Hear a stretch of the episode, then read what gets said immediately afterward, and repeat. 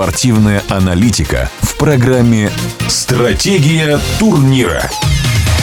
В российском футболе каждый проигрыш «Зенита» – событие. С матча «Динамо-Зенит», где динамовцы выиграли 1-0, мы начинаем очередной эпизод подкаста с футбольным экспертом Александром Уховым. Сначала о статистике «Зенита».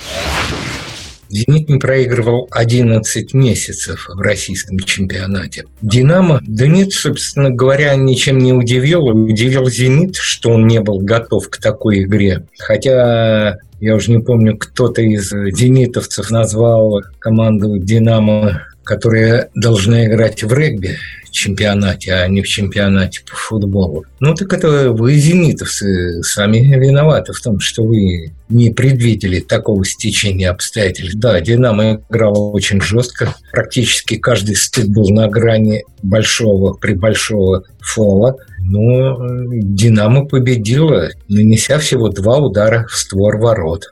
А мы с вами говорили о том, что матчи «Зенит» и «Динамо» превратились в дерби и динамовцы выложились на 150%.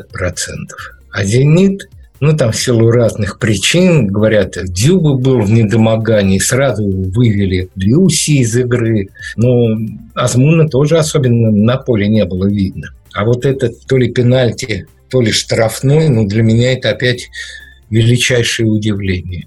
Ранее специально судьи собирали перед чемпионатом. Был подробнейший инструктаж, не знаю, сейчас это есть или нет. Я хотел сейчас сказать о другом. Вы говорили о Хвиче в Рубине. Зурику очень понравился. И, конечно, он как зарядил в крестовину. Чуть-чуть парню не повезло, и Ротор бы счет сравнял. Мне волгоградцы, в принципе, понравились. Понятно, что команда еще не сыграна, поскольку состав формируется буквально вот на протяжении этого чемпионата. Но вот какие-то фрагменты волгоградцы сыграли, по-моему, очень неплохо. Все-таки перед своей аудиторией игра с московским «Спартаком» – это всегда такой карт-бланш для любой команды, чтобы завоевать сердца болельщиков. Только на одном энтузиазме, только на одном, скажем так, горении на футбольном поле очки не завоевываются. Должно быть некое мастерство, должна быть некая тактика, должно быть некое понимание соперника. А шашки наголо Публике это нравится. Ну... То есть вы считаете, что Евсеев в этом смысле более искушен как тренер и более гибок, нежели Хацкевич, хотя Хацкевич э, более опытен даже по возрасту? Вот встреча будет Уфа-Ротор, буду ставить на Уфу. Я не вижу пока, как Ротор э, будет обыгрывать другие команды. Но он несется вперед, да, не получается. Может быть, получится в дальнейшем, может, я не прав. Ротора вместе с Уфой наибольшее количество пропущенных мячей, но Уфа отличилась только в последнем матче. Сразу три пропустила, пропустила от Рувина. Еще одна тема, которую Почему? хотелось бы обсудить, Александр Петрович, это вот Ахмат и Талалаев. Талалаев, по-моему, я, может быть, ошибаюсь, он подолгу нигде не тренировал. Он достаточно быстро уходил, хотя добивался каких-то таких результатов локальных, я бы сказал. Вот с Ахматом у него получится. Наверное, вот эта победа над Локомотивом – это не случайная победа. Для Талалаева это сейчас очень большой вызов. Пятое место, на котором сейчас оказался Ахмат. И оказался он справедливо, ведь только одно поражение у Ахмата – это от «Спартака». А все остальные игры-то Ахмат как играет? Весьма и весьма неплохо. И вот этот матч с «Локомотивом» «Локомотив» проиграл по делу. Опять же, давайте скажем, что в «Локомотиве» не было Баринова и не было Алексея Мирончука.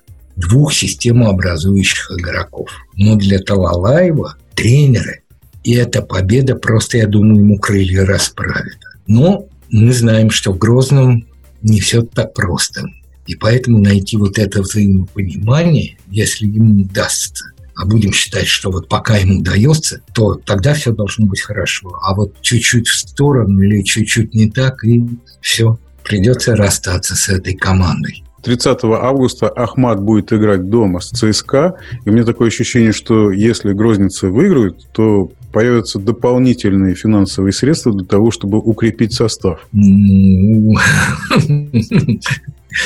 Может быть, кто знает. Вообще для Ахмата каждый матч дома – это очень интересная, э, скажем так, позиция и для тренеров, и для руководителей клуба. А вообще вот э, следующий тур, вот здесь будет очень интересный матч, конечно, очень интересный «Локомотив-Зенит».